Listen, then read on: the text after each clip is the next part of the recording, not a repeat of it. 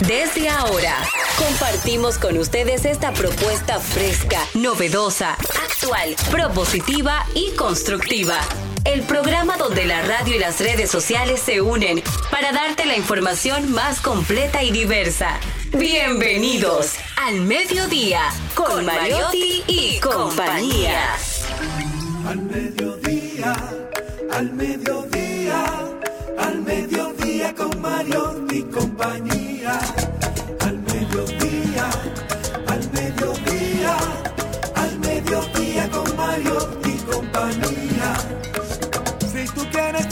De foros alternativos y de twitteros rankeados, este programa es tu amigo.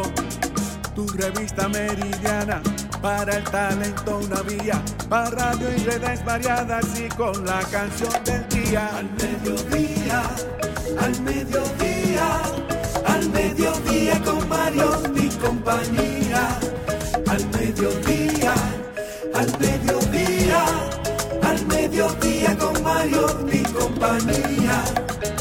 Si tú quieres disfrutar de página para izquierda, en la calle y el hogar, por eso no te lo pierdas. Para que hablemos un poco de salud y nutrición. Vamos allí camino propio de moda y decoración. Al mediodía, al mediodía, al mediodía con Mario y compañía.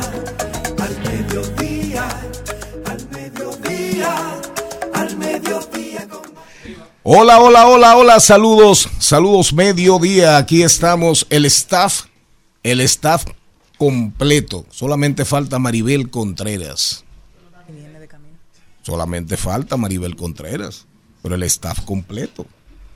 Aquí estamos, alma, corazón y vida, alma, corazón y vida para ustedes. Con la nómina En- completa. Sí, Porque no, el staff es más grande. No, no, no, el staff el staff Maribel Contreras. Es la única que falta. Aquí no hay más nadie en este programa. Daniel Hay col no, no, Ah, eh, colaborador. ese es un colaborador. Estrella. Sí. Miren, señores, buenos días, buenas tardes. Aquí estamos. Vamos a poner alas a las palabras, como dice Charles Mariotti Jr., alas a las palabras para llegar hasta ustedes. Recuerden que la vida es una sola. Hay un tapón. Póngase un tapón en la boca, no maldiga. No maldiga, no se envenene. No coja un pique que ya está usted llegando prácticamente a la hora del almuerzo. Y al almuerzo uno trata de llegar más o menos en, en paz. Salga más temprano. Es verdad que uno se incomoda, es verdad que a uno lo incomodan, lo incomodan, pero recuerde que cuando alguien lo incomoda a usted, el que sufre, si usted se incomoda también, sufre su corazón, no el del otro. No el del otro. Así que cuídese porque nadie se cuida mejor que uno mismo. Y termino para comenzar a saludar al staff diciéndole una cosa.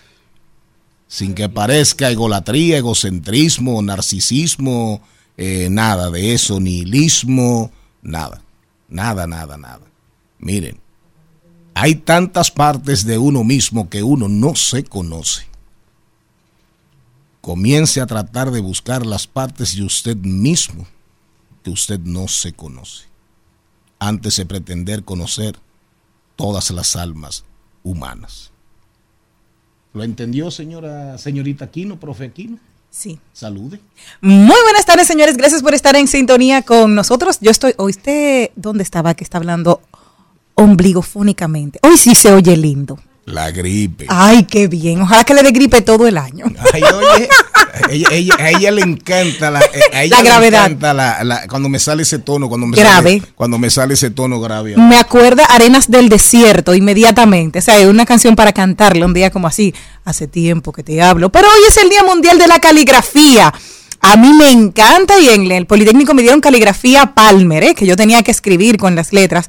Y la caligrafía, ustedes pueden decir, es este, este efeméride se inició en el año 2017 y dice, ¿por qué es tan importante la caligrafía? Bueno, señores, le ayuda muchísimo la caligrafía porque estimula áreas del cerebro qué teclear, lo que decía él. ¿Cuáles son las partes que usted no se conoce? Búsquela. Escribir a mano te da mejor control sobre tu cuerpo. También recuerdas más fácil algo cuando lo has escrito a mano. A mí me encanta el papel y el lápiz porque siempre que lo escribo ya lo tengo en mi memoria. También te ayuda también a comprender mejor y te ayuda a retener mayor información. Señor Mariotti Jr., ¿cómo anda usted? Muy buenas tardes, mi gente. Feliz, agradecido de estar con todos ustedes. Gracias por acompañarnos en Al Mediodía Radio otra vez. Como siempre, felices de estar con ustedes. Señor Mejía, digo, que señor Mejía. Señor Morel. Feliz y agradecido de pertenecer un día más al toque de queda del mediodía, al mediodía con Mariotti y compañía. La verdad es que la familia de Rumba se siente orgullosa de tenernos aquí. No porque me lo inventé yo, sino porque don Antonio España me lo dijo. Oh. Señora, señora Méndez, usted como que vino rejuvenecida.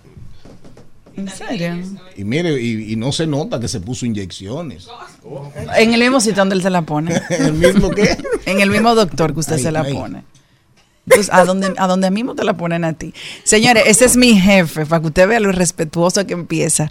Señores, buenas tardes. Agradecida de Dios de poder compartir con ustedes un día eh, más, un día con este equipo completo, donde están todos vestidos de blanco. Parece que van para el Congreso Nacional, casi ya. Tú, viniste de Caqui, tú vas para Guyana a sembrar sorgo y a sembrar maíz. Y a mí entonces ¿dónde me deja? ¿Y a mí dónde me deja? Ella vino de Caqui, sí. ella va hoy a sembrar sorgo y maíz para Guyana. Señores, hay que oír cosas. Pero siga, salude, salude. No, ya, saludé. saludó. Sí, Ay, buenas tardes. cortico, es que qué cuando usted está aquí tenemos que hablar corto, preciso. Señor Mariotti Paz, Carlos Mariotti, el hombre de los deportes, y hay más, y hay más. Bueno, buenas tardes, buenas tardes a toda la audiencia del mediodía que siempre nos escuchan y se unen a nosotros en este esfuerzo de hacer una propuesta divertida y diversa. Miren, señores, el 7 de agosto, pero de hace unos 12, 13 años, esto, la juventud, atención, la juventud, atención, murió uno de los compositores más grandes de América Latina. Yo sé que el tema de hoy, de ayer, el de ayer y el de hoy va a ser que Toquilla, Toquilla con todo y descuento, eh, se le quedó un estadio vacío en el Ecuador. Parece que en el Ecuador, en el Ecuador, parece que Toquilla no toquita, no toca. Toquilla no toca en el Ecuador. Le hicieron el FO a pesar de que las taquillas tenían el 50% de descuento. No fue, no fue prácticamente nadie. Eso está bien, ella cobró su dinero como que. Sí, sí, evidentemente, el que se dé Q, el que, eh, el que es, el que sí, pero del ego que su ego es su cuenta de banco. no, pero le hace No, efecto, no le hace verdad. efecto, no, Eso verdad. no- No, no, no, no, le hace efecto. Toquicha llega aquí, toca cinco fiestas y el ego está igualito. No, pero está bien. No, no, pero le hace efecto. Eh, te daña la reputación y te daña en ese país, evidentemente. es. Ahora, Aunque yo no sé, después. no he visto las noticias, pero creo que, que ella salió a tocar como quiera. Sí, ella Sí, tocó. claro. No, no, Ok. tocó, pues no tenía Hizo de su otro. trabajo, porque ahí, ahí sí perdí el dinero. No hizo su trabajo, entonces habla bien de ella eso. Pero miren, eh, Roberto Cantoral, Roberto Cantoral, que además fue, además de autor, fue compositor. Uno de los compositores más grandes de América Latina. Oigan bien. Canciones como El Triste de José José. La canción que hizo a José José. La que lanzó a la fama a José José. Y oigan la historia, qué interesante. ¿Usted sabe a quién se la dedicó? No. Oigan esto.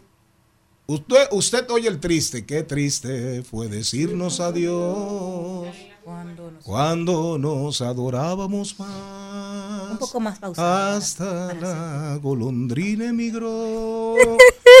usted escucha esa canción y usted cree que es un, cree que es a un, es a un amor Claro. ¿Y a quién fue? a su mamá. Digo, a un amor cárnico, a un amor eh, rojo, Pasional. Pasional. No, no, pasional. El amor por una madre también es de pasión. Uno quiere a, sus- a- a su madre con pasión. Se lo dedicó a su mamá cuando la mamá murió. Para que sepan. Es igual que la canción de, de Juan Gabriel. Hay una canción de Juan Gabriel que es a su mamá también. Amor eterno. Y sin embargo, todo el mundo, todo el mundo decía que esa canción era a uno de sus amantes. Sin embargo, era a su amantísima madre. Ponme, a mí, ponme ahí algo de, del triste de Roberto Cantoral, el compositor nacido en Toluca del Lerdo. Y ponme ahí después un pedacito para entonces entrar al contenido del programa de Amor Eterno de Juan Gabriel. Dos canciones escritas para sus madres, no necesariamente para sus mamás.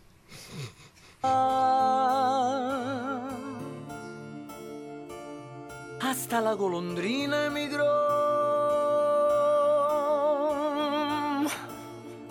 Presagiando el final. Qué triste luce todo sin ti. Los mares de las playas se van, se tiñen los colores de gris. Hoy todo es soledad.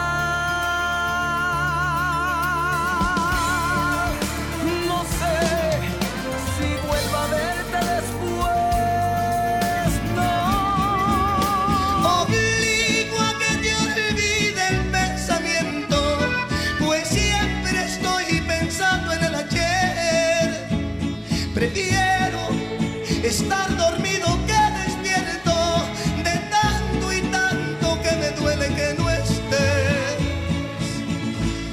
Como quisiera que tú vivieras.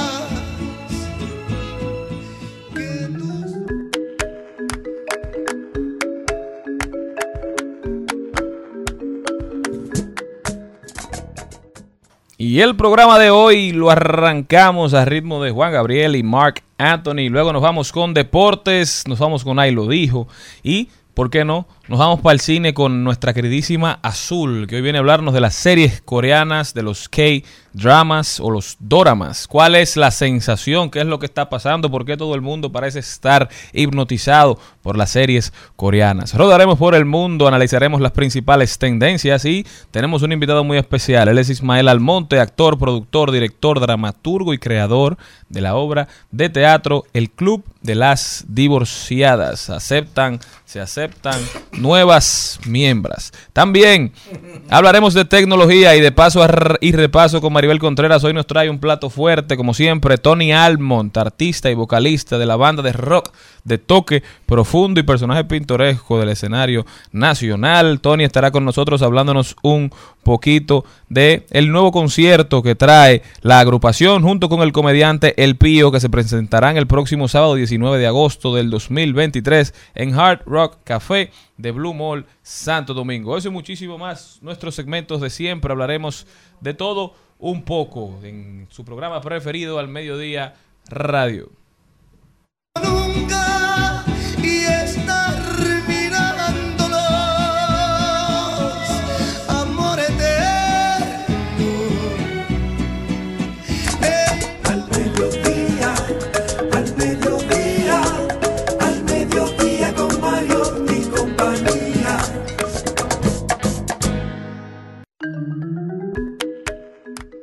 Oi- oi- oiga- oigan la letra de esta canción para entrar en un consejo de nutrición ahora a propósito de que ya nos acercamos a la hora del almuerzo.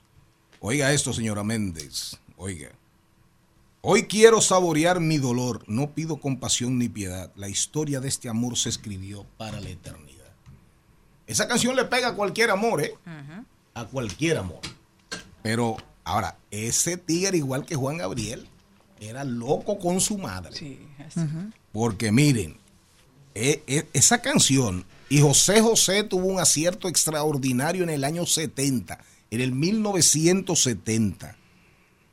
No sé si vuelva a verte después, no sé qué de mi vida será, sin el lucero azul de tu ser que no me alumbra ya. A propósito de azul, hoy vamos a hablar de cine con Nicole Azul. Eh, eh, por cierto, tenle ahí en Q su canción de Cristian Castro con el azul. Bueno, Roberto Cantoral, Toquilla, Juan Gabriel, pero también hay una información súper interesante. Eh, tú te das un trasunto esa línea Whitney Houston, pero mucho más bonita. Ay, gracias. Sí, ¿verdad? Muchas gracias. Mira bien, eh, recuerden a Whitney Houston así como peinada, a ver. Muchas gracias. Ay, Dios. Como que estaba montando un motor. Venía en la cola de un motor, Winnie Houston. Siempre. La cola de un motor, Winnie Houston. Oigan, un día, un día como hoy, un día como hoy nació Whitney Houston. ¿De acuerdo? Murió, de, murió creo que de, de cuarenta y pico de años. Una de las, una, sin dudas, una de las mejores vocalistas que ha parido Estados Unidos. Y para usted decir eso en un país, en una nación tan musical, tan diversa musicalmente, con tantas influencias, que ha dado cantantes femeninas, cantantes masculinos extraordinarios. Bueno, en estos días murió, eh, eh, murió este, este señor, el que no- murió de noventa y pico de años, Tony Bennett. Tony Bennett, un monstruo, un monstruo, Sinatra. Pero cuando usted, ahora mismo, ¿cómo se llama la morena que se parece un poco, la Hodgson? Jennifer Hudson. Jennifer Hodgson, ¿verdad? Sí. que, se, que se da así, que, que cantó, que canta la canción emblemática de Whitney Houston. Como Hay que toser. morirse. Como para toser. morirse, Sí. Para morirse. Murió de 48 años. Murió Whitney Houston. Pero fue un día como hoy que nació, no que murió. Oigan bien, le decían la voz. La voz, una de las artistas más vendidas de todos los tiempos. Ganó diferentes premios, pero no le ganó. Le ganó la, la vida, la muerte le ganó. La muerte le ganó a su vida. Una vida muy disoluta, muy sufrida, muy mal llevada. Al final la droga acabó con ella, acabó con ella. Vamos a rendirle un ligero homenaje poniendo una de sus canciones más emblemáticas para entonces venir con el consejo, un consejito que va a dar la profesora Aquino, hoy no de gramática, hoy no viene a hablar de la virgulilla, no viene a hablar de la virgulilla de la ñ, viene a hablar de alimentos, alimentos sanos, alimentos que ayudan las arterias y las venas.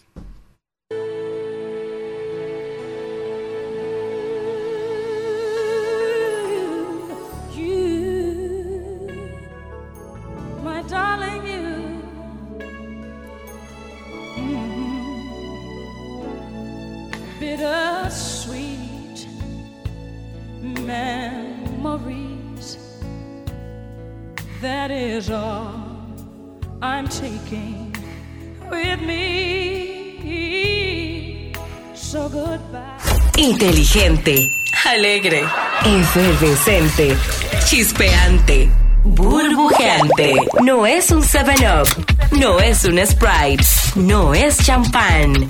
Es Jenny Aquino. Miren qué cosa preciosa. ¿En cuántas visualizaciones tiene eso en, en YouTube? Esa canción. Va por encima del billón. Yo pensaba que era el bumper. Del billón. Mensualmente. Oye, ¿eh? Y esa canción es escuchada un promedio de 23, casi Ella. 24 millones de personas escuchan esa canción mensualmente. A Whitney Houston. La voz, le decían. Señorita profe, profe Aquino, hoy es profesora de nutrición, Celine. Sí, para que sepan. Aquí tenemos una. ¿Usted le hace falta omega azul? Y quiere tener omega azul. Omega es un pescado azul, omega 3. Y tiene este, el pescado azul. Y puede buscar una opción barata. ¿Has tenido tú, has tenido tú algún miedito con algo cardíaco? Pues sabes que te puede, necesitas algo del flujo de tu cuerpo, de- del flujo de tus venas, de la pasión de tu vida. La sardina te puede ayudar en todo esto. Para que sepa, sí. La sardina es tan maravillosa. Maravillosísima. Tiene muchísimos, aparte de que es el sustituto. Si usted no puede tener una comida con salmón, lo que se recomienda es que consumas sardina, porque el ataque al corazón se reduce inmensamente, en más de un 70%, si has tenido algún ataque al corazón, luego de consumir sardinas. Y nosotros lo podemos tener disponible a partir de 29 pesos una latica. Lo digo porque yo sé que lo compré hace poco y ayer comí sardinas. Yo sé, les puedo decir. Entonces es buenísima. Arroz, habichuelas, sardinas y aguacate. Esa fue mi comida de ayer, porque yo quería que el flujo de la sardina entrara en mi organismo y me ayudaba. Sí. Tú estás llena de omega 3. Sí, es rico. El de la sangre, mi amor, si no hay flujo te moriste. Así que sardina contigo, mi amor. Con el mío no, con el de la sardina. Es rico en grasas saludables, ácidos grasos, vitamina A, B, D, calcio, fósforo, potasio, zinc, yodo, hierro y magnesio. Es una uno de los alimentos, mira como me dice mi hermana, cada vez que me gusta algo me saboreo. Ese es uno de los alimentos más sabrosos que usted puede encontrar. Una sardinita con una cebollita y con un arrocito blanco y aguacate. Usted tiene una comida completa ahí. Está ensalada, carbohidratos y sobre todo omega 3. Así que ya saben, ayuda al cerebro, ayuda al flujo de la sangre y también a poner un buen reggaetón en el momento preciso. Si él no hace eso, no vino. Oigan, miren, la sardina es una cosa tan grande, señora Méndez, señor Mariotti Jr., que hasta le, hasta le han dedicado poemas. No, yo ¿En serio? Yo conozco uno aquí que tiene que escribir uno toda la noche. verdad? El loco comiendo sardina con galletas de soda. Es verdad. ¿Quién? Uno que tiene un saco blanco aquí. La sardina es un pequeño pez plateado que nada en escuelas mm, cerca de la orilla. Ese no, en escuela. No hizo- no hizo ¿Será que anda en grupo? ¿Será que anda Esa es que hay una escuela de sardinas para que las sardinas sean más ricas. ¿Tú no viste buscando a Nemo? No, no, no. Oigan bien. La sardina es el pececito con un gran corazón. La sardina es un pez pequeño, pero tiene un gran corazón. Son poemas de niños. Es un símbolo de España y es amado por todos. La sardina es un pescado humilde, oigan bien, le da hasta, hasta le confiere eh, humanidad a la sardina. Es un pescado humilde, pero está lleno de sabor. Es un plato humilde, pero está lleno de amor. La sardina es un pez pequeño, pero tiene un gran corazón. ¿Usted se atreve a besar a un hombre, señora, señorita Aquino? ¿Usted se atreve a besar a un hombre sin exigirle previamente cepíllese su boca? Que acabe de comer sardinas. Yo, si yo estaba ahí también, sí. Es sardina con sardina. No, porque ajá, tenemos que estar compartiendo. No, una Si respuesta es- genial. Sardinísticamente, sardinis, óyeme, sardinísticamente nuestros labios se van acercando mientras el Sal flujo de la sangre, mientras el flujo de la sangre va fluyendo, el omega recorriendo nuestros cuerpos. Si yo le hubiese preguntado No, no, eso no, a Celine ¿no? antes de que llegue, si yo le pregunto eso a Celine Méndez antes de que ella vuelva a entrar, que está afuera ahora, me dice, "Guau, mm, pero ¿y ¿cómo va a ser? Yo lo saco de mi casa. Enjuáguese su boca. Astri- a- astringosol, astringosol, eh, listerine, listerine, y, se- y tiene, el tigre tiene, oye, que romperse las encías ahí. Y dándole, y dándole vueltas, y dándole vueltas A mí me a ese, a ese cepillo. Pero ya El locrio mío de sardinas, me gusta echarle un poquito de picante, que me pique un poquito, pero también darle unas cositas de pasas. Algunas, Ahora, algunas Jenny, pasas Jenny, dentro Y- y también. tú, tú lo besarías después con merengue. Mi amor, si yo comí el locrio también, mi amor, feliz, los dos felices. Eh, mire. Se- hay cosas que hay que comerlo en pareja, porque si no, no, no se va. ¿qué, qué dice usted? Que Jenny se la pone difícil a los hombres que quieren montarle. Porque no, esa-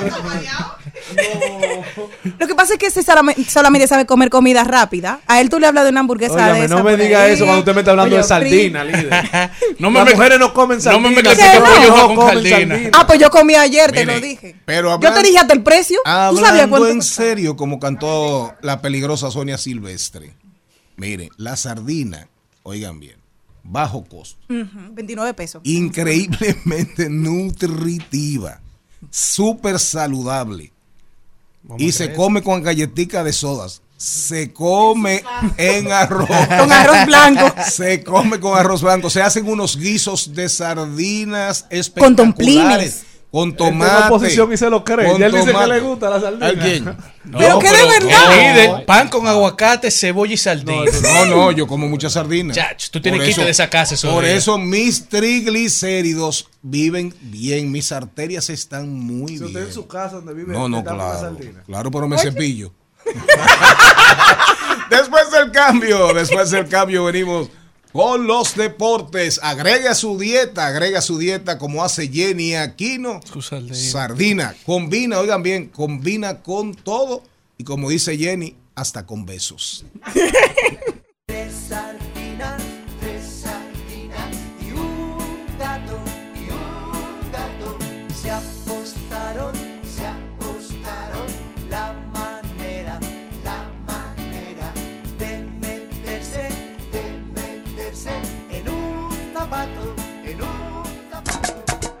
mediodía, al mediodía, al mediodía con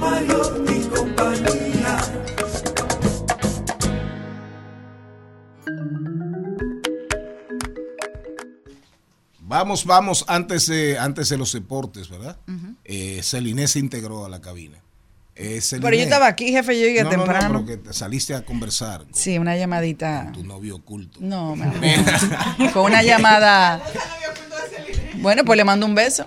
Eh, fue una llamada de tensión, por eso Eh, me paré. Celine, un hombre al lado tuyo, ¿verdad? ¿Y esa enamorado, pregunta, Tú, tú eh? asfixiada, tú asfixiada, te gusta tu macho. Ay, pero qué bonito Sí, vino sí, don te, productor. te- te gusta tu hembro. Mira.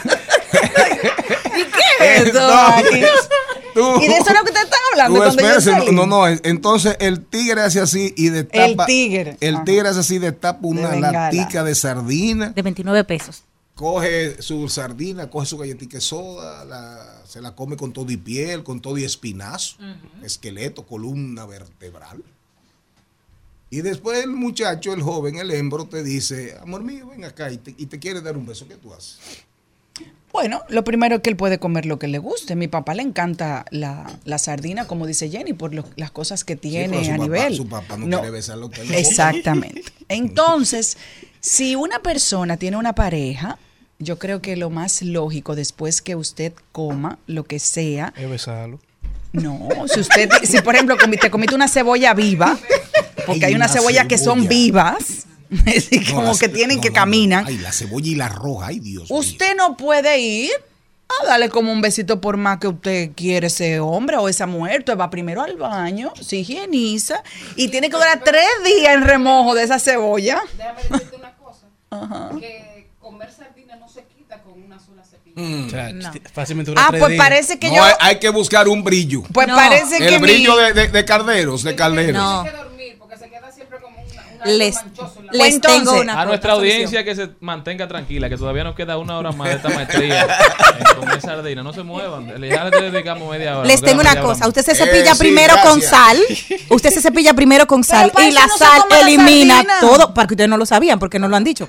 Se, se cepillas con sal primero y to- la sal recoge, recoge todos los olores de la boca y luego terminas con pasta dental. Mi amor, Tanto pero para eso proceso. entonces no te comas la sardina. No, pero es que yo lo voy a besar apasionadamente. la que no lo va a besar ella es va a tú. estar comiendo Claro. sardinas también. El novio. Claro. Bueno, yo no y como sardina, a mí no me Sardina con sardina. Y, y y ahí saldrán La sardinita. sardinitos y sardinitas. Yo prefiero comer...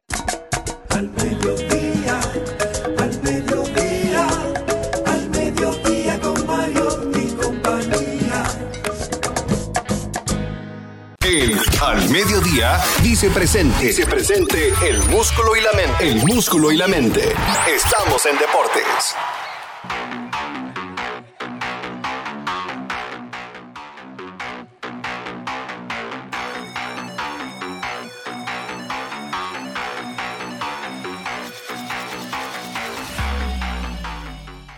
Si ustedes, por si ustedes, por si ustedes no escucharon bien, aquí se integró Maribel Contreras. Saludos. Antes de los deportes. Bueno, saludos. eh, feliz de estar con ustedes, de disfrutar esta cátedra eh, sardinística. Roberto Cantoral y, y también Winnie Houston. Y quería aclararle al don productor que Winnie Houston no murió por tener una vida disoluta, aunque sí tuvo problemas con las drogas, pero vivió toda su vida en una relación de violencia intrafamiliar. Aclarado el tema, vámonos con los deportes. Y no, los Astros de Houston. Sí, arrancamos hablando de las reinas del Caribe. que en el día de ayer lograron vencer tres sets a uno a Argentina, se mantienen invictas en la Copa Panamericana, hoy van a su tercer enfrentamiento contra México, que esperamos que también terminen esa fase con victoria, luego por enfrentarse a Puerto Rico y terminar la fase de grupos en la Copa Panamericana para las reinas del Caribe, mientras que a nivel de boxeo tenemos al dominicano Eric Mini Pacman Rosa, que estará defendiendo su título luego de casi tres años sin volver a pelear y defender luego de que ganó el título mundial de la AMB. Lo estará defendiendo en suelo dominicano, pondrá su invicto en juego contra el venezolano Orlando Pino. Rosa que viene con un récord de 5-0 a nivel profesional y un knockout. Mientras que a nivel de pelota, el Lidom ya estuvo anunciando que se estará implementando todas las reglas que se han implementado en la nueva temporada de las grandes ligas. Así es. A principio habían anunciado las reglas de bateo, de las bases, y faltaba el tema del reloj de picheo. Se anunció que sí, que se estará implementando el reloj de picheo, y también se estará implementando la limitación de veces que un lanzador puede lanzar a las bases para intentar retirar a un corredor, sumándose así a todas las reglas implementadas en las mayores que buscan agilizar el ritmo de partido y que aparentemente en lo que lleva la temporada están dando resultados. De igual manera, la temporada inicia el 19 de octubre, se suma el aumento del tamaño de las almohadillas de 15 a 18 pulgadas y a nivel de fútbol por primera vez desde el 1995 el equipo Al Nazar llega a las semifinales del campeonato de clubes árabes 23 goles para Cristiano Ronaldo en lo que lleva la temporada del 2023, 3 en lo que lleva este campeonato con el equipo, luego de vencer al Casablanca 3 a 0 para entrar a los últimos 4 del campeonato de clubes árabes, a dos victorias de levantar su primer trofeo como capitán del equipo árabe del Al-Nazar. Hoy estará jugando el, Chor, el Chorra contra el Al-Nazar, el Al-Hilal, que es el equipo que es el némesis del Al-Nazar, que fue el equipo que le ofreció esa suma bastante grande a Leo Messi para que fuera a jugar con ellos se estará enfrentando al Shabab y para ver quiénes pasan ya a la final de esta liga, mientras que en los Estados Unidos la League's Cup, en donde se está enfrentando Leo Messi a los equipos de la, de, la, Liga Mexicana y la Liga de Estados Unidos. Tenemos que el Nashville se estará enfrentando al Minnesota, el Los Ángeles Football Club al Monterrey y el Inter Miami se enfrenta al Charlotte Football Club, mientras que el Philadelphia al Club de Querétaro en los cuartos de final para ver quiénes avanzan ya a semifinales y a finales y de ganar el partido de este viernes el Inter Miami y Leo Messi pasan directo a la clasificación de octavos de final del campeonato de, la Copa de la CONCACAF del 2024, por lo que Cristiano Ronaldo y Leo Messi siguen dominando en cualquier liga que llegan y que se encuentran, ya cerrando así esta parte del encuentro deportivo y entrando a la participación del don productor. Eh, vi el juego, vi el juego de Dallas. De. Y de Inter. Eslovenia. No, no, primero. Ah, fútbol. Vi el juego de Dallas y el Inter de Miami que terminó por penales. Terminó por penales. Messi, dos goles. Y la combinación de Messi, la combinación de Messi y Jordi y Jordi Alba. Es como que tú es, como si tú es, eh, estar viendo Barcelona en su época, ¿verdad? Los grandes la gente que jugadores que siempre asistieron a Messi, bueno, Luis Suárez, Luis Suárez, eh, Iniesta, Iniesta, Jordi Alba. Neymar, muchísimo. Eh, Neymar con un poco menos de asistencias para Messi. Pero ahí van a pasar muchas cosas. Ya están en cuartos de finales. Un equipo que el pronóstico era no pasar, no llegar. Un equipo que terminó la temporada pasada en el fondo Así de es. Y Messi ha, Messi ha cambiado, ha hecho una revolución con este equipo. El tema de Doncic, el tema de Doncic, lo tuvo el chance de ver a Luca, a Luca Doncic la estrella de Dallas Mavericks, en el baloncesto de la NBA, jugando contra Montenegro. Pero en los juegos amistosos, amistosos del premundial, el Tigre anda en triples todo el tiempo, 30 y pico de puntos, 14 eh, rebotes, 10, 11 asistencias. Una locura lo que está pasando con, con Doncic. Y por otro lado, señor Mariotti, el tema de la COFIL el tema de nuestra atleta, de nuestra, de nuestra velocista, entra en un proceso ahora la organización, la, Federación Internacional de Atletismo, la, la suspendió porque dicen ellos, que previos estudios, que produce mucha testosterona. Que viola la regla de diferencias de desarrollo sexual. El mismo tema, eso hicieron con esta muchacha, con una atleta sudafricana, creo que apellido Semaya o Semanya, algo así, que produce más, más hormona masculina que la propia COFIL. Aquí eh, yo me sumo al llamado que hace eh, Dionisio Soldevila, editor deportivo del Diario Libre. Dionisio dice, Dionisio dice que el Comité Olímpico debe apelar, debe apelar esta decisión, porque la COFIL, sacar a la COFIL de circulación significa que, miren, olvidémonos, olvidémonos de medallas. Olvidémonos de medallas en el ámbito de, en, la, en las modalidades del atletismo que ella, eh, donde ella es la estrella. Entonces, ya se pronunció, hay, una, hay un comité de recursos de derechos humanos en Suiza que dice que eso es una forma, que dijeron que eso es violentar derechos. Violentar derechos, porque no es un tema de dopaje, no es un tema de que ella se inyectó sustancias extrañas, es pura y simplemente una condición física. una condición física.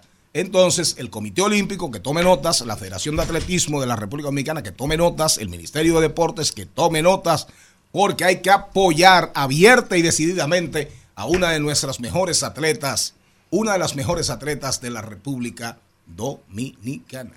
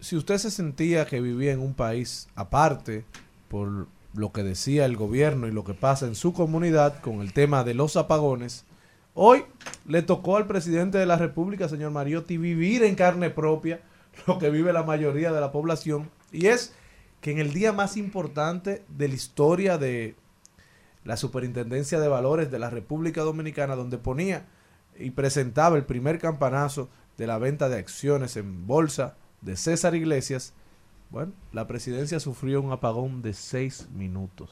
En el Palacio Nacional. En el Palacio Nacional. ¿Cuántas veces se ha ido? ¿Cómo va a Seis ser? minutos. Nunca antes se había ya. producido. Y no entró planta eléctrica en seis No, minutos. seis minutos, No entró nada. Fácil hubo que llamar a Ni- Morrison, ni- Morrison, pon la luz, Morrison. ni, lo- ni, ni los inversores. Así es. ¿Y qué fue? ¿Querían tener un ambiente romántico o qué? No lo sé, pero en el, en el video se ve la cara de molestia del presidente cuando se genera el apagón. Todo es risa. Ah, porque fue en medio de un acto, de una actividad. Del acto más importante de la Superintendencia de Valores en la historia desde que se creó. No relaje. Y el presidente, cuando se ve el bajón, ah, sigue aplaudiendo con eh, chance, Eso risa, pasa. un Estamos en vivo. Pero con- en la medida que pasaron los minutos, comenzó a hacer señas y muecas de qué estaba pasando para que le dieran una explicación. ¿Qué? Pacheco sabe ¿Qué está pasando aquí? Diclo. No, pero, no, pero realmente. Pero yo creo que fue que le cortaron la luz al presidente. ¿Cómo Porque le subió al doble y puso una reclamación. Y recuerden que cuando uno reclama, tiene que pagar como quiera. Dice el Tribunal Constitucional que más de 100 instituciones públicas no están cumpliendo las sentencias que ha emitido Eso- eso el es tribunal, grave. Entonces quizá el Palacio tampoco está pagando la luz. Y en esos días, eso, eso, mire, va- valdría la pena. Ese es un tema de mucha trascendencia, porque eso tiene lo que dijo el señor Mariotti Jr. Ese es un tema grave, porque eso sí tiene que ver. El sistema, el, el Estado de Derecho aquí hace ratos que anda eh, el Estado de izquierda, de los izquierdos, anda torcido, anda qué sé yo, por qué camino, por qué rumbo. Pero bueno, pero el tema de que las sentencias del Tribunal Constitucional no se cumplan, ya eso le dice a usted eh, en términos de institucionalidad eh, por dónde vamos. Pero el tema, el tema del apagón. Ustedes saben, ustedes saben que Edesur, Edesur, que es la dueña del dinero, realmente de las distribuidoras, las más ricas o menos pobres son Edesur y Edenorte. Este es, no, Ede, Este eh, tiene un regrete de circuitos que, que no hay manera. Por eso, las, eh, aparte de la ineficiencia, aparte de la ineficiencia de las tres sedes, de este es la que más problemas financieros tiene, porque tiene circuitos, tiene áreas de personas de bajos ingresos y, y- pagan menos luz. Pero Edesur y Edenorte son las menos pobres. Entonces, lo de Edesur, lo de Edesur ya, mira, yo no sé ni para qué opino. Porque cuando tú oyes a un director general de una EDE decir las cosas que dice este señor, este señor, de que los apagones, de que, de que el calor, que el calor, que el calor, que el calor, que la demanda, que esto, que aquello, realmente a gente así ni siquiera se lo responde, que no sea poniendo cosas como el huevo de la semana. Pero un acto de mucha trascendencia era el campanazo para abrir la, la, la apertura, la entrada al mercado de valores de César Iglesias. Es después de pasteurizadora rica. eh, es Porque la, la vida es rica. Exactamente, es la, como rica aquí. Sí, ¿qué fue lo que ha pasado? es la segunda, es la segunda compañía.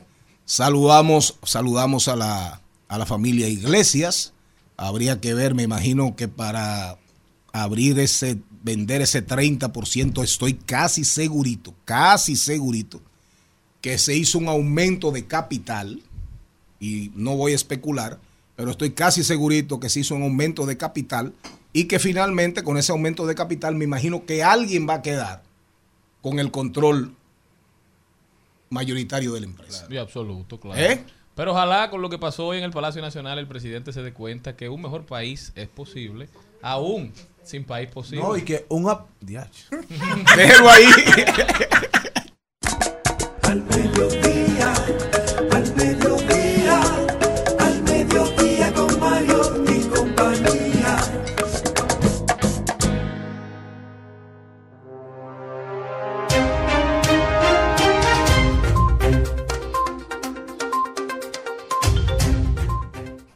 Vamos a rodar por el mundo, pero antes, señor Mariotti, repita si usted se recuerda de lo que fue que usted dijo sobre las posibilidades y el país y lo posible y lo imposible. Un, Dígalo. país, un mejor país es posible en términos de energía eléctrica, en términos de abastecimiento, en términos de, del servicio, ¿verdad? Aún sin país posible, presidente. El país posible es un partido, ¿verdad? Ese no es el partido de Morrison. El partido, el partido de la luz. el partido de la luz. No, pero no diga así, será el partido de la oscuridad. Porque de la luz no es. Eh, ay, mire, pe- peleó la PRMX allí. Sí. Señores, vámonos a rodar por el mundo porque ese programa no puede estar de espaldas, de espaldas a lo que acontece. Señora Méndez, arranque usted. Me voy para Brasil. Países amazónicos lanzan alianza contra la deforestación, pero sin metas comunes. La alianza regional trabajará para la consecución de las metas nacionales de deforestación de cada país, como la de Brasil, que prevé acabar con esta lacra en el 2030. Repítame, el, eh, ¿la alianza para qué es?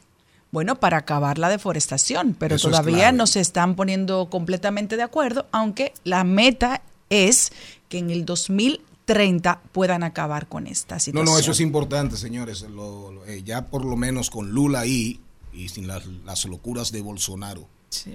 eh, uno se siente más tranquilo porque ya, ya hablar de cambio climático y decir que no, no, ya llegó.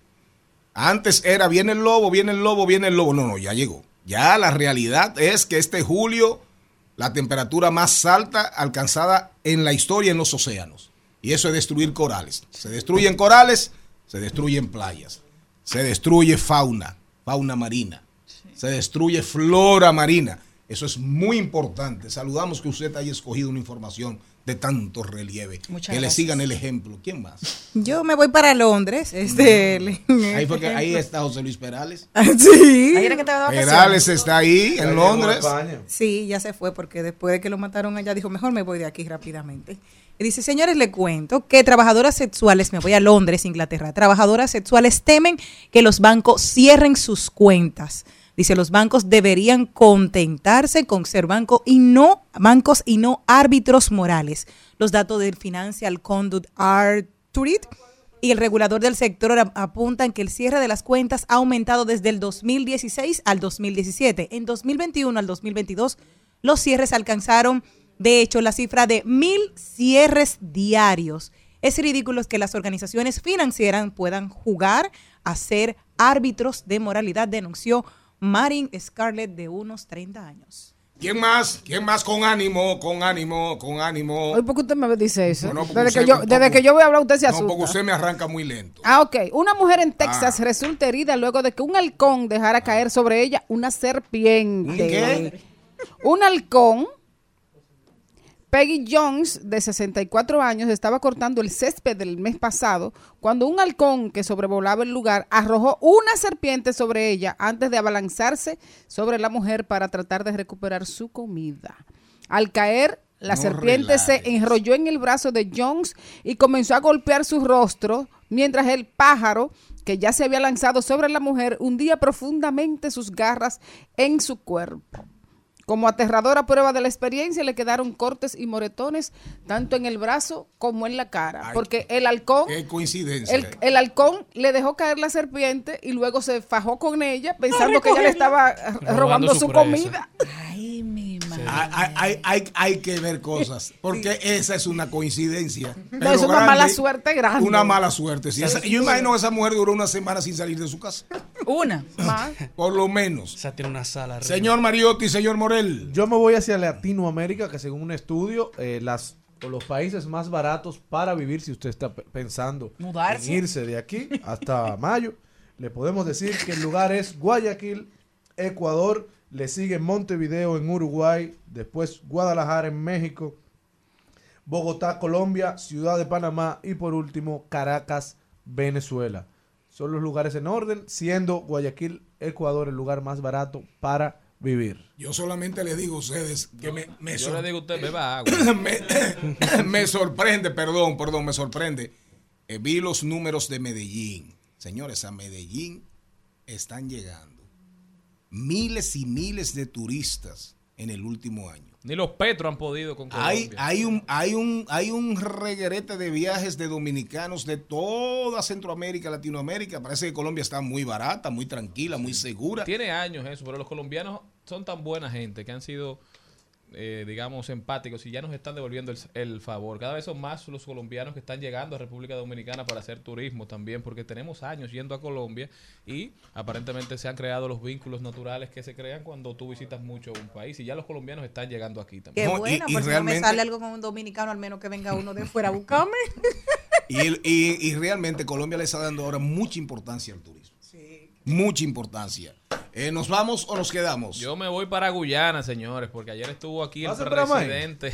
Le voy a apretar tu pantalón. El presidente de Sí. Guyana Ay, estuvo mamá, ay, mamá, ayer en el, en el país, señores. Sí, se firmaron seis acuerdos, aunque solo uno ha sido tendencia. Fueron seis los acuerdos que se firmaron. El más importante, aunque mucha gente no quizás no lo entienda así, es que se acordó construir en Guyana una refinería de petróleo y una planta petroquímica para producir productos químicos basándose en petróleo o gas natural como plástico, detergentes, resinas. La República Dominicana en esta en esta inversión, en este acuerdo, tendrá una participación del 51%, al igual que en lo que se encuentre en un área de por allá donde ambos países buscarán petróleo y gas. También se hicieron acuerdos en infraestructura, acuerdos en turismo, acuerdos en seguridad e industria, pero el acuerdo que se viralizó fue el de agricultura, donde República Dominicana alquilará terrenos en Guyana para producir maíz y soya con ayuda del sector privado.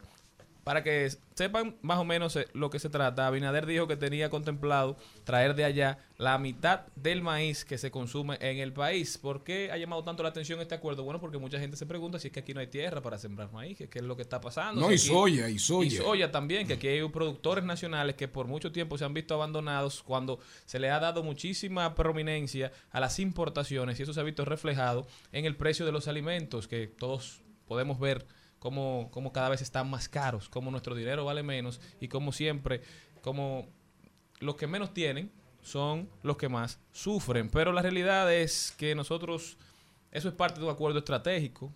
Quizás la forma en que se hizo, quizás el descuido de la producción nacional es lo que más ha exacerbado las reacciones de las, de las, de las diferentes sectores, de los diferentes sectores de la sociedad. Pero el presidente simplemente está tratando de, de garantizar la seguridad energética de, los dominicanos. Es una iniciativa que yo creo que vale la pena saludar. Quizá como siempre se obviaron algunos factores producto de, de la improvisación, de la falta de capacidad de, de comunicar correctamente. Pero cuando uno hace negociaciones estratégicas, algo tiene que ceder. Y creo que, que en eso sí tenemos que, que estar claros. Quizás que el crecimiento y que lo que se cede no vaya a afectar a los productores nacionales, no vaya a afectar la industria local que ya se ha visto muy, muy golpeada por la, la ineficiencia y la falta de interés que le ha demostrado este gobierno. Pero sí, sí, el acuerdo creo que, que, que es pos- positivo. Pero de todas, de todas las medidas, la que va a ser más cuestionada no es el tema de ser socio de un país, porque eso es normal.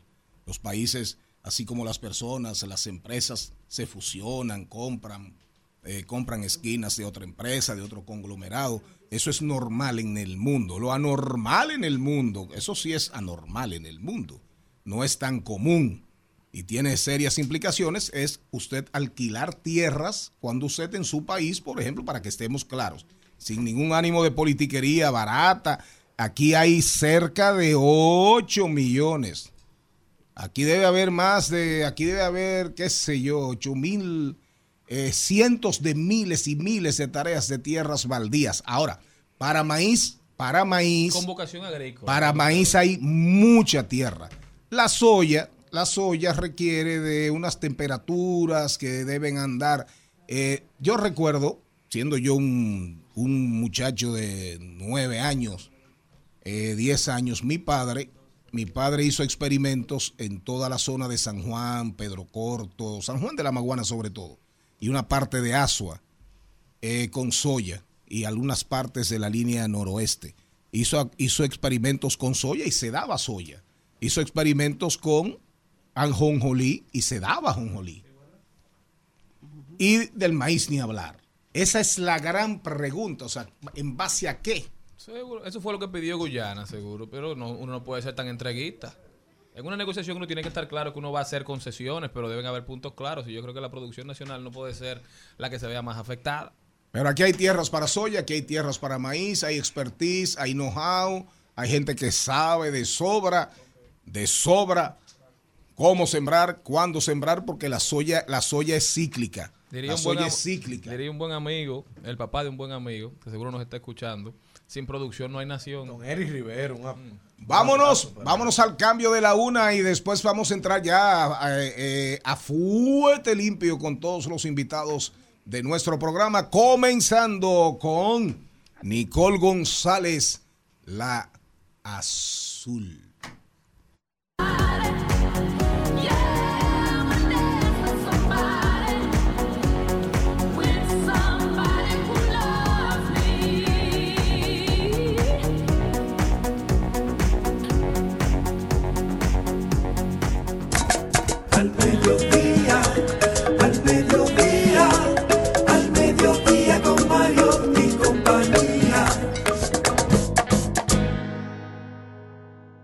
En Al Mediodía, con Mariotti, con Mariotti y compañía, hablemos de tecnología. Estamos de vuelta, mi gente, en Al Mediodía con Mariotti y compañía. Recuerden que estamos por Rumba 98.5 para toda la provincia de Santo Domingo y el Distrito Nacional. También por Mambo 94.3 para la provincia de la Altagracia, Higüey, Bávaro, Punta Cana. Premium 101.1 para casi todo el Cibao, Santiago, Moca, La Vega, Salcedo, Bonao y San Francisco de Macorís. Transmisión en vivo por Rumba 985 fm.com y en todas, en todas, en todas las redes sociales como arroba al mediodía radio. Señores, oigan lo que acaba de suceder. Desarrollan una inteligencia artificial que es capaz de robar el 95% de las contraseñas solamente con escuchar el sonido del teclado de una computadora. Un grupo de investigadores de la Universidad de Cornell en Estados Unidos ha entrenado a una inteligencia artificial para que sea capaz de robar contraseñas solamente escuchando el sonido de las teclas de un ordenador. Según Tom Hardware, quien lidera este esfuerzo, al registrar las pulsaciones de teclas para entrenar el modelo, pudieron predecir lo que se escribió en el teclado con una precisión de hasta el 95%, aunque luego esta precisión se redujo al 93% cuando se usó Zoom para entrenar el sistema. No obstante, esta inteligencia artificial no funciona con cualquier teclado aleatorio, debido a que tiene que ser entrenada por un teclado específico con referencias a qué carácter corresponde cada pulsación de la tecla. Estos son grandes avances, una gran amenaza, ya hemos dicho, la, en el país hay una necesidad de empezar a es conversar sobre estos fin. temas, de empezar a regular la inteligencia artificial, su uso, su mal uso sobre todo, porque realmente no sabemos dónde esto va a parar. Se dice que estamos en el tip del iceberg, señores, la punta del iceberg, que lo que hay debajo, que lo que viene a partir de ahora es, es lo que va de verdad a transformar la sociedad, No, a transformar duda. el mundo. Sin duda. Todas las compañías invirtiendo en inteligencia artificial, ya no hay una sola compañía, no hay una sola persona que maneje grandes cantidades de dinero, que no tenga su ojo en los desarrolladores, en los elementos necesarios para que siga contribuyendo y que siga esto creciendo. Entonces, esta es la dirección por la que el mundo va, no por la que el mundo va a ir, por la que el mundo va en estos momentos ya. Entonces, nosotros tenemos que estar a- al día con la inteligencia artificial. Independientemente de que las épocas son las épocas y que cada época trae su afán y tiene su afán. Pero lo de ahora, lo de ahora, claro, no hay manera de, comparar, vamos a estar claros. No hay manera de comparar. Usted no puede comparar el siglo, el siglo de la ilustración, el siglo, eh, la revolución industrial de la reina Victoria de Inglaterra. Usted no puede comparar nada de eso. El cisma de la iglesia católica, la quiebra del imperio romano. Usted no puede comparar nada de eso. Nada de eso. Con lo que, con el tema de la inteligencia, de la inteligencia artificial. Yo por eso, miren, yo realmente estoy, estoy eh, tratando de ver, porque realmente estoy, estoy evaluando muy seriamente, viendo, a- leyendo a Bill Gates y leyendo a, los genios, a los predictores, para ver cuáles son las profesiones que no van a desaparecer. Entonces, y a los Simpson. Entonces, señor Mariotti Paz, señor Carlos Mariotti, yo entiendo que los cómicos no van a desaparecer. Pero cuando o sea, viene que a esa es ver... la línea que yo tengo que coger. No, no, yo, yo, yo. Yo estoy tratando de ver. Entonces, yo le voy, a hacerle un chiste a usted. No, pero eso pasó. No, ya. no, pues déjeme hacerle un chiste. Porque la inteligencia artificial va a acabar Esa es con culpa de uno. Yo Charlene quiero ver, déjeme ver si yo doy para cómico eso. Ok, ok, ok. Para ver si esa, eh, si, es- si esa ocupación sobrevive. Hijo, un hijo con, con su madre. Ajá. Y le dice la madre, hijo, pero ven acá, ¿por qué hay un pentagrama dibujado en el baño con sangre, velas negras y las paredes llenas con crucifijos al revés? Le pregunta la madre al niño.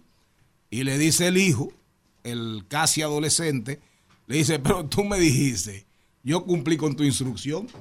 Tú me dijiste que pusiera algo demoníaco en el baño. Demoníaco. Y le dice la mamá, mira muchacho, amoníaco, amoníaco, amoníaco. Usted sería un buen comediante de baño. En, en Al Mediodía con Mariotti y compañía. Vamos al cine. Vamos al cine. Vamos al cine. Vamos al cine. Vamos al cine. Me bring the fire, set the night light. Shoes on, get up in the morning, cup of milk, let's rock and roll. King Kong, kick the drum, rolling on like a rolling stone. Muy mal. Vamos, vamos a hablar de cine. Ya está con nosotros nuestra queridísima Azul, nuestra experta en cine. Azul, ¿cómo estás? Todo bien, todo bien. Me faltó la canción. Ya Para para la. Azul, cuéntame de esto. Series coreanas, ¿qué es lo que pasa? ¿Cuál es la fiebre de la gente? ¿Cuál es la sensación? Sí, ¿qué, qué- qué es lo que La pasa? sensación con del bloque. tienen los coreanos? ¿Qué tienen bobo. los coreanos? Esa, esa fácilmente se puede traducir en eh, visualmente rico. Si fuera por, por reducirlo en factores súper sencillos, sería visualmente rico, altamente contenido emocional, el enganche en el romance, eh, la música, entre otros. O sea, que ellos te agarran a nivel emocional Claro, ah, y aspiracional, básicamente. Pero lo mantienen tema. simple. Yo no sabía que me gustaban los coreanos hasta ese momento. Empecé a ver los, los dramas. Mucha gente. ¿Cuánto coreano bueno que hay? ¿Y por qué no vienen un par de esos? Vete para Corea, Jenny. que hay Sí. muchos coreanos, muchos coreanos. Están toditos en el New Horizon. por ahí.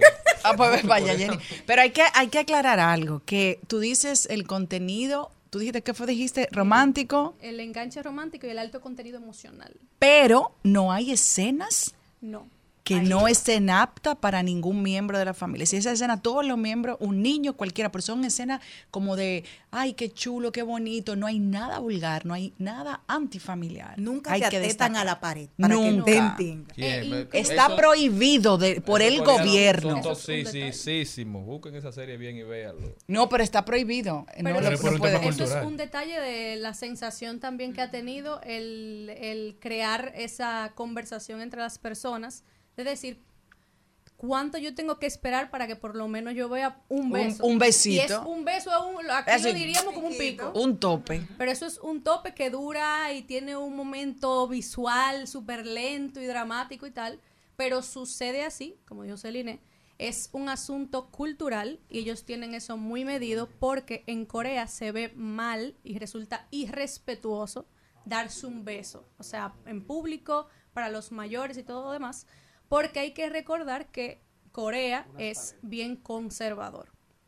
Eso vino desde mucho tiempo atrás y continúa. Sí, en- en, la Incluso- mayoría de países asiáticos. Incluso lo más íntimo que re- tiene un valor súper gigante en lo que es el dorama o K-drama o serie, o serie coreana, como le quieran llamar los Sí, seguidores. doramas. Ajá. Es, es el, el besito en la frente o los abrazos. Eso es lo que más se ve en vez del típico beso en los labios, por el mismo asunto de que justamente esos dos se ven bien vistos en Corea.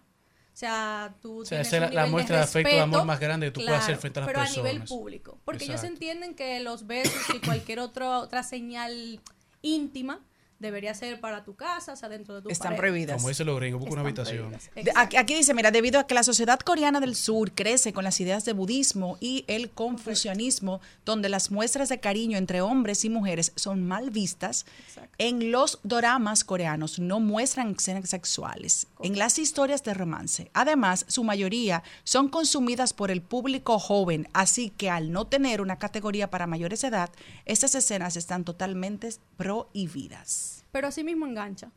Es lo que yo, por eso te traigo esa idea. Se queda al querer esperar que suceda algo hasta el final, lo cual es un consumo de la serie como tal.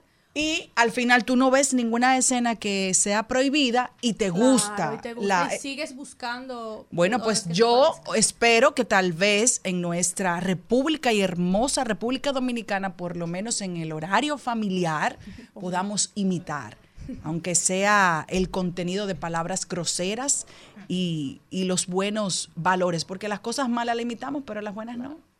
Otro éxito de las mismas series que se puede ver es lo que ellos consideran como el soft masculinity, o lo que sería como la masculinidad suave, que la asocian a estas características que uno definiría como femeninas. Pero el asunto de que los chicos súper bonitos, tú no ves que tienen, o sea, nada, o sea, se- si acaso, mucho maquillaje, joyería, el tipo de moda que utilizan y todo demás que viene del- de su misma música, que es el K-pop. Pero esto ellos lo tienen como una estrategia de marketing también porque sirve para su venta tanto de joyerías, cosméticos, perdón, de cosméticos y mucho más porque en realidad muchas mujeres, niñas, jóvenes y todo demás que son las mayores que lo consuman, ha sido por el K-pop, que es parte del éxito de los doramas. O sea, el K-pop inició siendo eh, O sea, la te mayor... con la música y te Claro. terminaron de desarrollar la serie y las Sí, películas. porque muchos de los artistas de esos grupos hacían cameos en series coreanas, lo cual te llevaba a verlas. Y a partir de ahí ya inició un foco en querer ver todo lo que fuera el contenido coreano. Asimismo, la pandemia y una muy grande e importante, eh, Squid Games, el juego de calamar. Que fue que terminó de que hizo establecer. que ya todo el mundo quisiera ver todo lo que hiciera Corea porque se dieron cuenta del alto contenido que tienen ellos en su país. Y eso le ayuda bastante, ya que ellos trabajan su contenido audiovisual. Bastante, bastante. Un fact incluso de eso del contenido altamente emocional es que yo escucho una psicóloga hablando justamente de los doramas y alguien le preguntó que cómo es posible que todos los doramas, todos, te hacen llorar. Cada vez que tú lo ves, te hacen llorar, o sea, el- por el contenido emocional que tienen.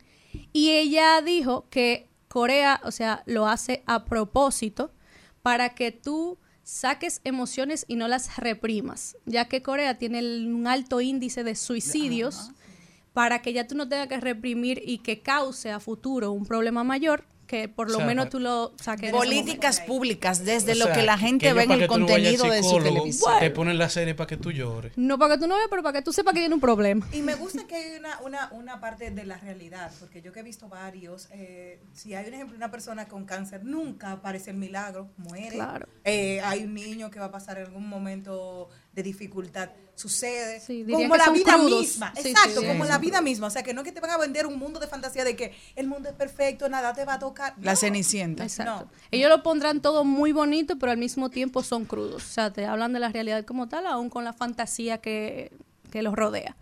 Incluso así mismo el, el- el asunto emocional siguen siendo una maquinaria veloz de hacer contenido. Ellos lo saben. Ellos tienen un total de seis episodios para entregar al mundo. Pueden ser menos, pueden ser más, eso varía. Pero para ellos, como el tiempo es sumamente importante y miden todo, el ideal son 16 episodios, ya que ellos analizan que en 10 meses ellos tienen todo el contenido O sea, ready. por temporada. Literal. Ellos te tienen eh, seis meses para preproducción, tres meses para producción y uno para postproducción y lanzarlo al mundo inmediatamente. Para tener un feedback Industria. inmediato de la audiencia y así ellos rápidamente escribir o la próxima si temporada se o más capítulos o una nueva serie. Pero ese es el proceso de ellos para una maquinaria de hacer muchísimo contenido. Incluso tengo un dato que es que la exportación de series coreanas representa entre 70% y 90% de las ventas al exterior de, progra- de programas de televisión coreanos a países como Estados Unidos, China, O sea, que Hong es una de las Kong, fuentes más grandes de Corea de Vietnam. ingresos. Sí, ellos han aprendido a llevar eso así. No, ahora podemos verlo en Prime Video, HBO, Netflix. Netflix. Incluso yo traje algunas recomendaciones sencillitas que pueden ver en Netflix. ¿Cuáles, Mazuri? Algunas de ellas se llaman, las voy a decir en español para que todo el mundo la pueda encontrar. Aterrizaje de emergencia en tu corazón. Yo la vi. Eso es Súper tendencia, eso es tendencia siempre. Exacto. Bella, es bella. Romántica, vas a sufrir y vas a llorar. Eso no es Se vago. No, Aterrizaje esa- eh, de emergencia en tu corazón. Esa es una muchacha eh, famosa, rica, creo, que cae en por Corea. accidente en un Ajá. paracaídas en Corea del Norte. Sí. No, Sí, pero él, tiró el creo para que no que la vio, pero la tiró no, entera. no, pero yo no Ella la, era no, la de vi. No la vi, no la la vi, pero la chequeé porque me llamó la atención y realmente por un tema de cultura general Que es bueno verla. no puedo estar al margen de, de algo que tiene tanto significado en el mundo de hoy, porque realmente lo que está pasando con Corea del Sur, no desde ahora, eso tiene ya como 10 años. Eso es ahora tiene un efecto en los últimos dos años, tiene un bendito efecto Claro. en toda la juventud, en la juventud del mundo entero, del mundo entero, Claro que sí. para que estemos Pero claros. diga la síntesis de un productor. Pero- no se pero deje hay que- pero hay que chequear, bueno. ¿no? Y- Pero hay que Y chequear. habla de historia también, para que la gente Hay pueda entender chequear. lo que pasa Incluso entre las dos otra de ellas, que es una de las que a mí me gustan personalmente mucho, es Está bien no estar bien. También la vi. Muy recomendada. Yo la vi. Yo soy la culpable que la vive recomendada. Pero Corea, la diferencia es simple, Corea tiene todo eso, todo eso, pero Corea está entre los 5 o 6 países con porcentajes más altos en todas las pruebas PISA año por año. Y no es Pisarelli, ni es. Hall, es pivo pruebas PISA. Y cuando, cuando usted entra, cuando ¿eh? usted entra a Vietnam, a Vietnam, que tuvo una guerra, una guerra, la guerra más de, la, del último, de los últimos 50 años del siglo XX.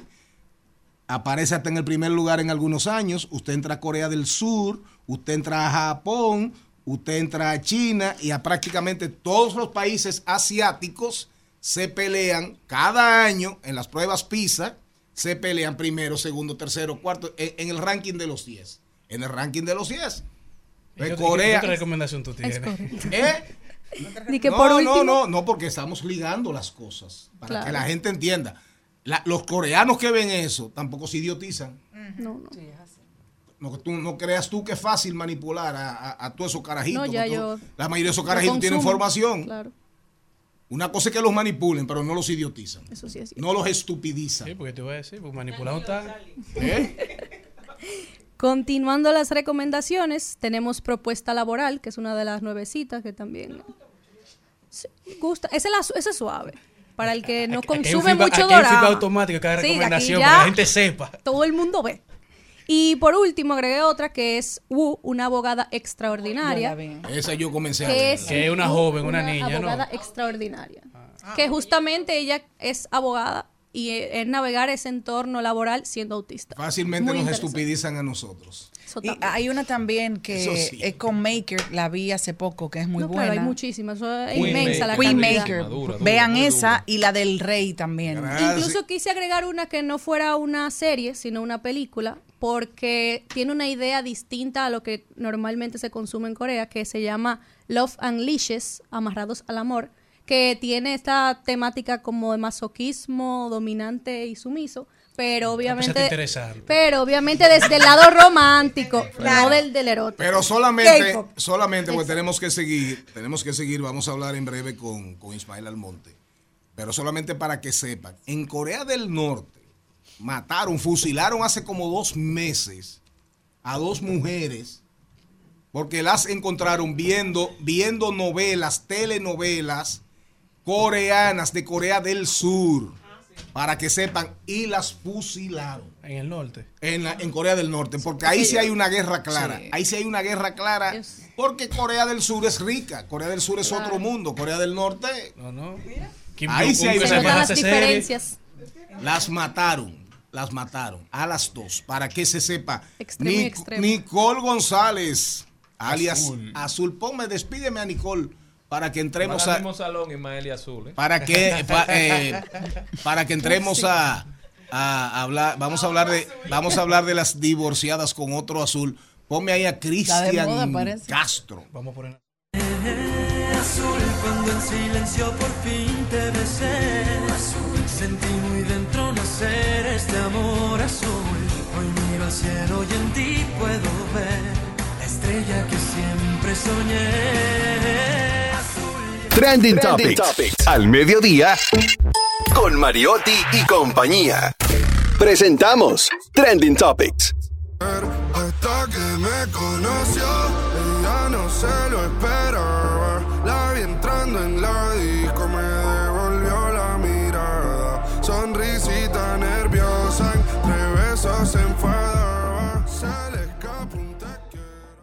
Estamos de vuelta, vamos a ver cuáles son las principales tendencias en las redes sociales que tenemos, Jenny Aquino. Ingrid Gómez le responde a Tania Báez ayer que decían que habían puesto el umbral muy alto en el, en el top de las comunicadoras de, de las, de las columnas, de las comunicadoras que existen de los 80 y de los 70, que aún hoy no apoyan esta nueva generación luego de este divorcio. Decía, muchas veces las llamamos para que ustedes estén aquí. Queremos un espaldarazo de ustedes. Queremos que ustedes también nos reconozcan el trabajo de los que estamos haciendo un buen desempeño dentro de los medios de comunicación. No todo es malo. A veces dice, muchas veces las invitamos, pero ustedes no tienen tiempo para venir a darnos ese apoyo. Entonces, habla un poquito más de sororidad en tiempo real. ¿De qué?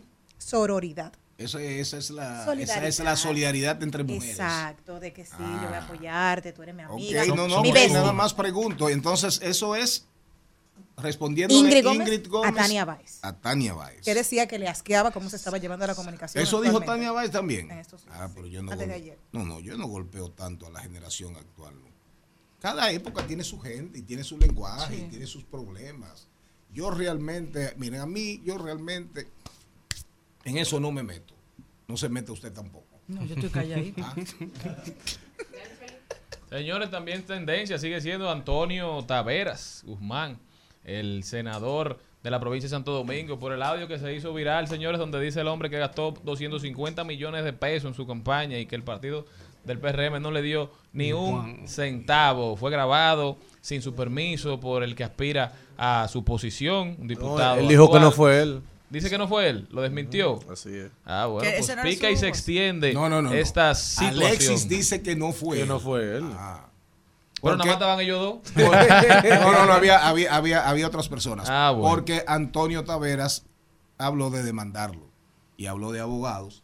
Entonces, Alexis Jiménez, que es un tigre, esos cuartos no voy a pagar yo. un león afeitado, Alexis, Alexis se respondió diciendo, bueno, mire, ni lo grabé, ni, Ni lo lo grabé, ni la, ni la difundí. Ni la viralicé. Ni la viralicé. Pero imagínate tú, es- ese foul, eso es, es- eso es quiere. aunque, mira, tú puedes hacer lo que tú quieras. Después que esa vaina cogieron ese derrotero de, de, de las redes sociales, mire, eso no lo atrapa nadie.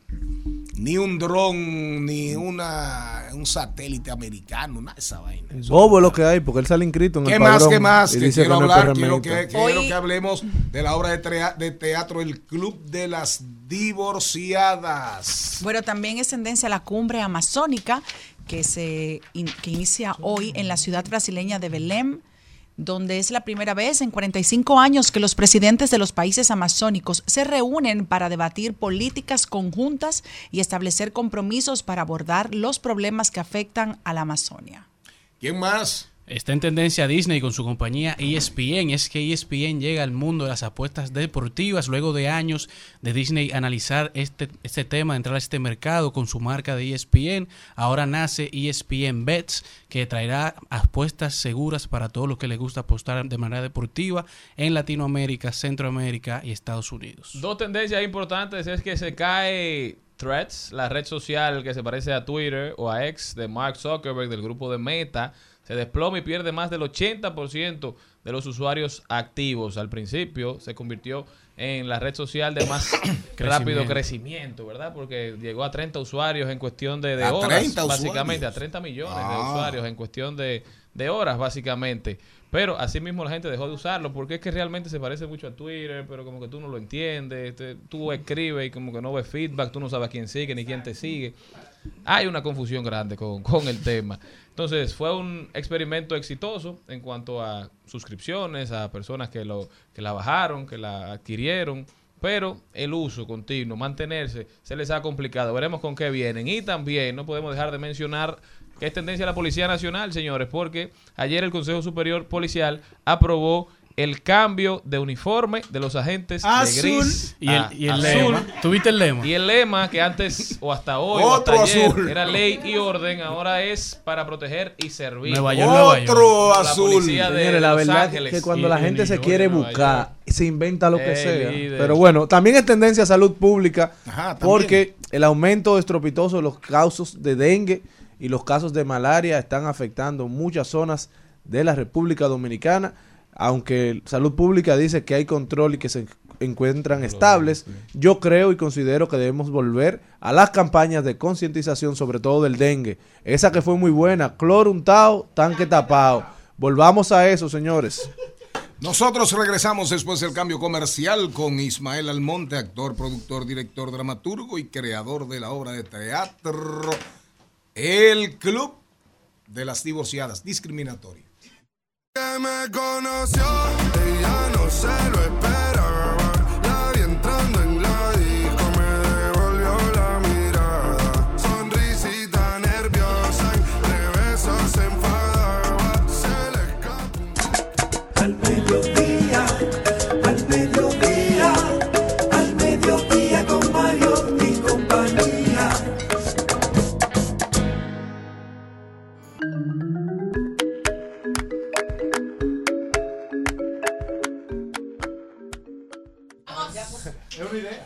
Y nosotros felices de recibir a un actor, productor, director, dramaturgo y el próximo que me va a cambiar el nombre de Jenny Aquino, América Aquino, para que me descubran. No, sí, sí, sí, el creador de la obra de teatro El Club de las Divorciadas. Una, señores, una obra que ha actriz, ha llenado muchísimo. Wow, sí, claro. El Club de las Divorciadas.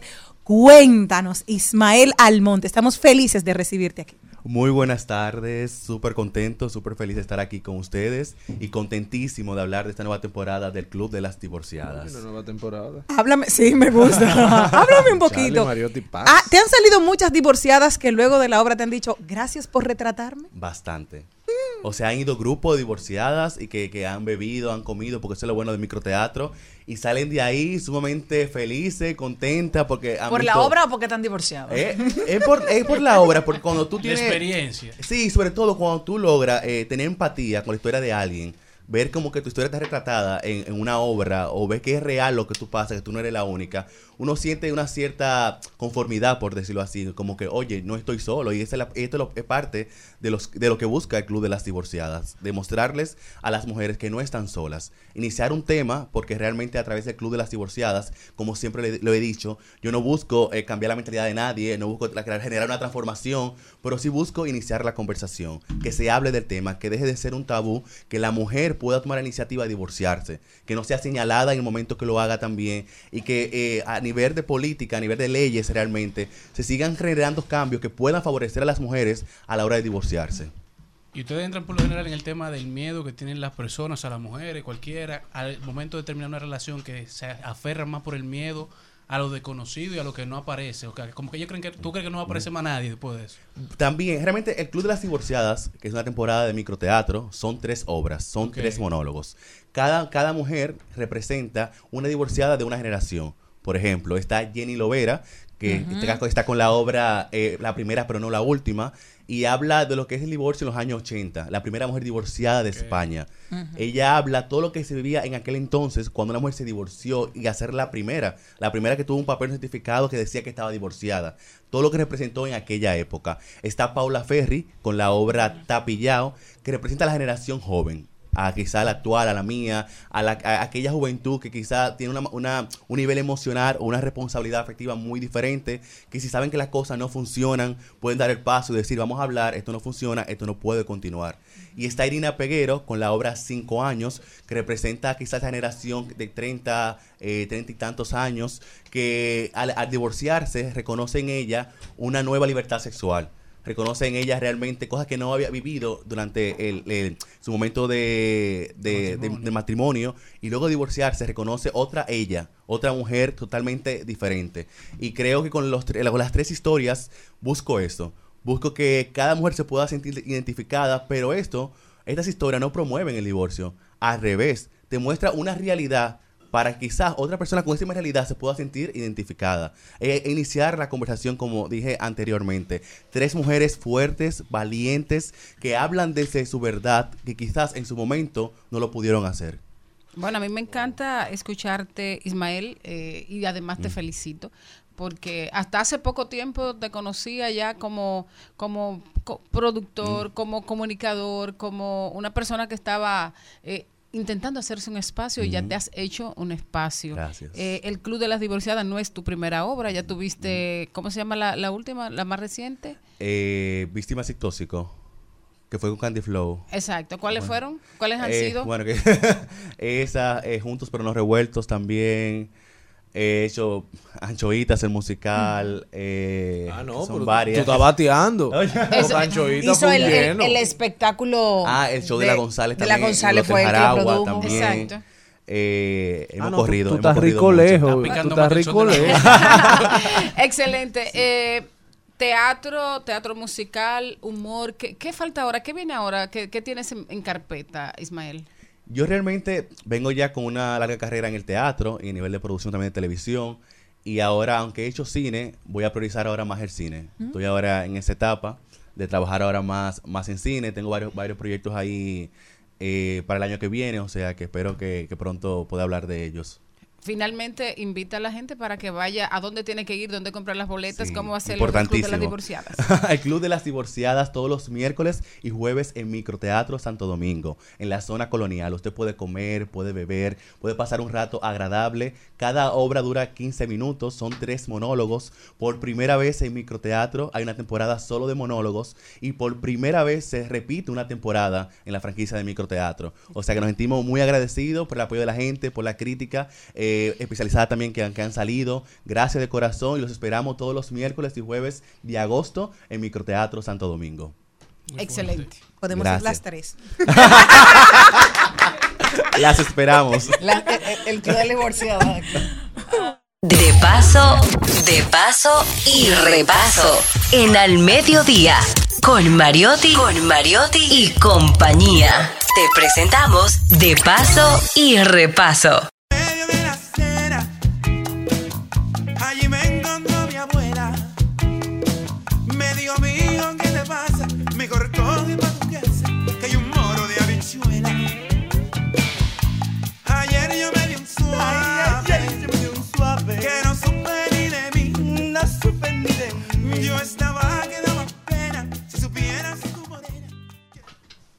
Bueno, señores, hoy es un día muy importante para nosotros porque tenemos aquí un invitado muy especial.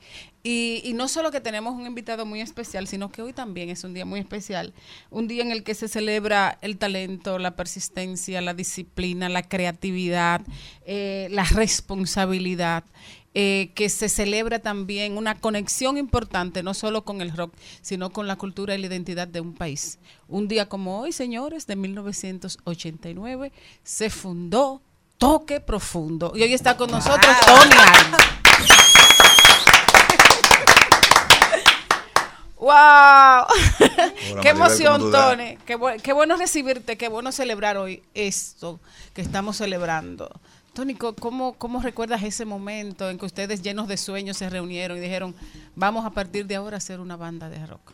Bueno, mi entrada a lo que a lo que las ideas de mi compañero eran toque profundo fue fortuita. O sea, yo tenía una amistad con Leo Susana, que mm, era el guitarrista de la banda, y su primo Máximo Gómez y su mejor amigo Lorenzo Saya Bazán quisieron armar una banda para lo que en, su eh, en entonces se llamaban las Olimpiadas Rock, era una especie de, de concurso de bandas que se daban durante los 80 y no tenían, obviamente, no tenían canciones, no tenían guitarrita, no tenían cantante, entonces yo no había cantado en otro sitio que no fuera el coro de la iglesia.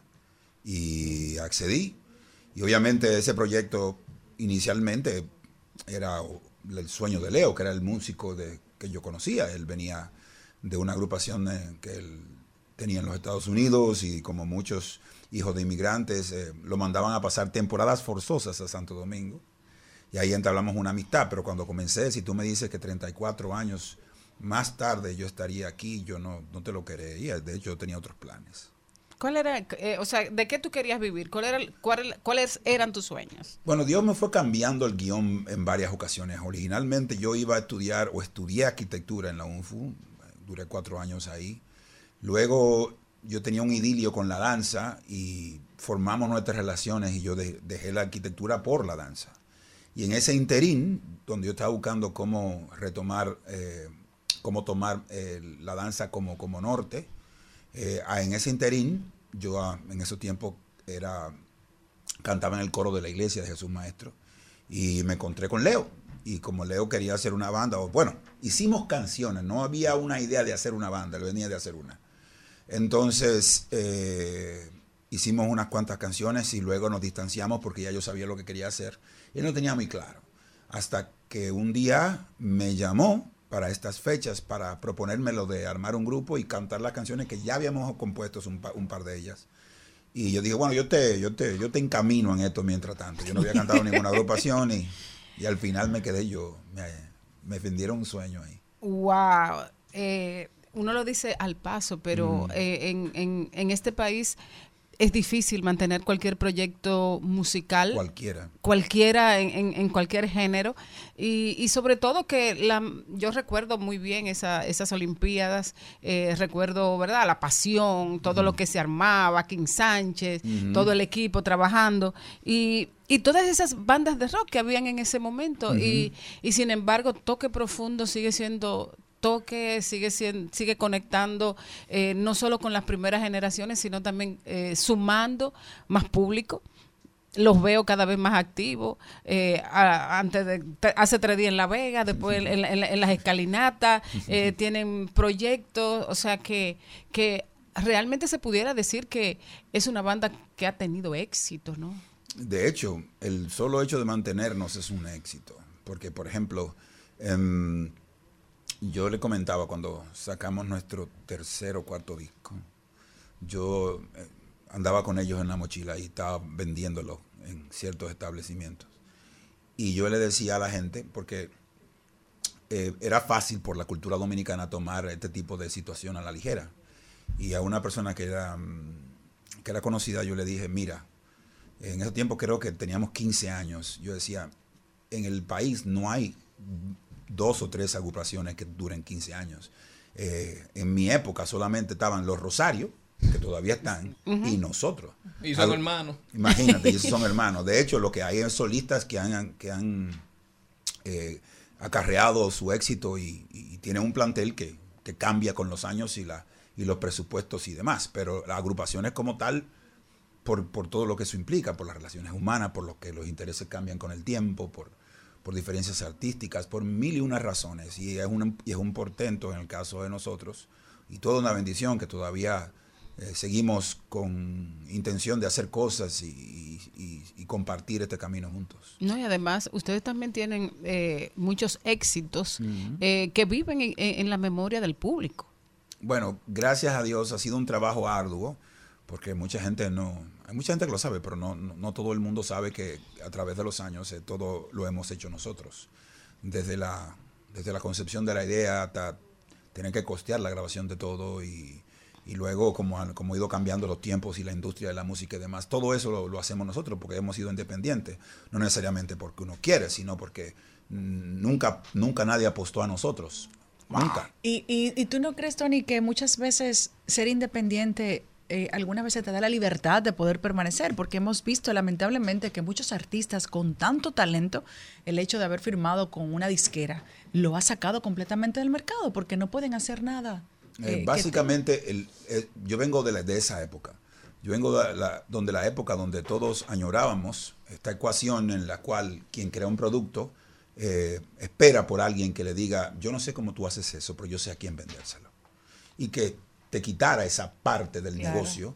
Obviamente mucha gente se fue, muchas personas sufrieron, no simplemente en el arte, sino en muchos negocios, se metieron en cosas que sabían hacer, pero no sabían la parte del negocio y acabaron linchados. Eh, eso mismo pasó con mucha gente en la música, que aunque sí tenían carreras eh, exitosas, tenían una estructura que no podían sustentar, como porque eso se creó, la industria. El arte es una cosa, el producto, crear un producto es, es ya difícil. Un artista. Saberlo vender y promocionarlo ya es otro tipo de, de rubro. Entonces, un- muchos artistas, bueno, en mi época, obviamente, eh, así arriesgaron a eso. Había incluso una filosofía que era déjate engañar, porque cuando, Exacto. cuando despiertes del engaño vas a tener algún valor en el mercado. Y eh, aprovechate de mí, o sea, quien pudiese darle ese, ese empujón, pero la parte negativa que pasaba es que si tú no te acostumbrabas a tener trabajo, a velar por tu, por tu disciplina, eh, para entender cómo se hacía el trabajo, el día que eso se descalabraba, o tú tenías que hacer una artimaña como hizo Prince una vez, tú no sabías cómo echar para adelante, y eso es lo que pasaba. Cuando, cuando tú no, tu producto de la forma en que fue vendido no tenía ese éxito, la compañía te engavetaba. Claro. Y tú no sabías cómo hacer nada, porque tú siempre, desde todo el momento, te, lle- Tenés te una estructura. Claro, entonces tú sin estructura, como no comenzaste a trabajar desde cero tú, y eso es aplicable a todo.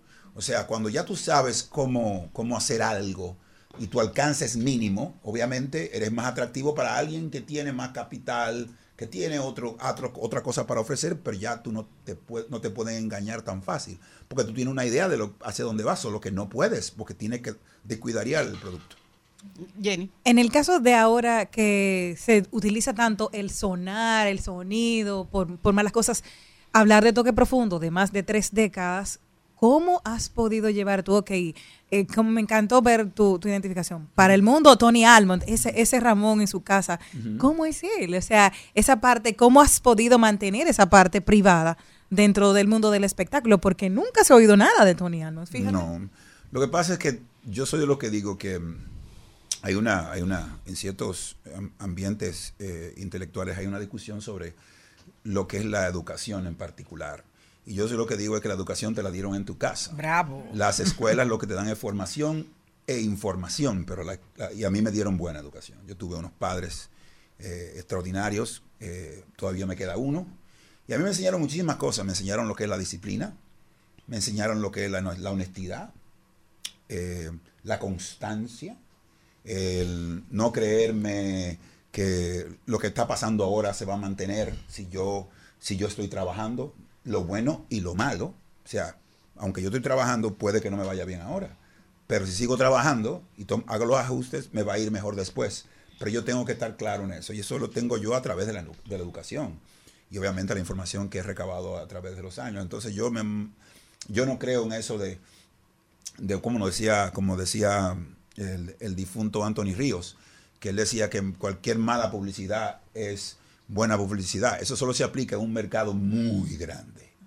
En mercados pequeños, la mala publicidad, y si tú no tienes una estructura, te sepulta. Entonces yo realmente nunca, eh, aparte yo soy súper tímido y reservado, entonces eso ayuda. Tony, tú eres un dominicano muy especial. Tony, todo el que vive en Santo Domingo, todo el que vive en el distrito, posiblemente te ha visto por las calles andando en bicicleta. Y te reconoce.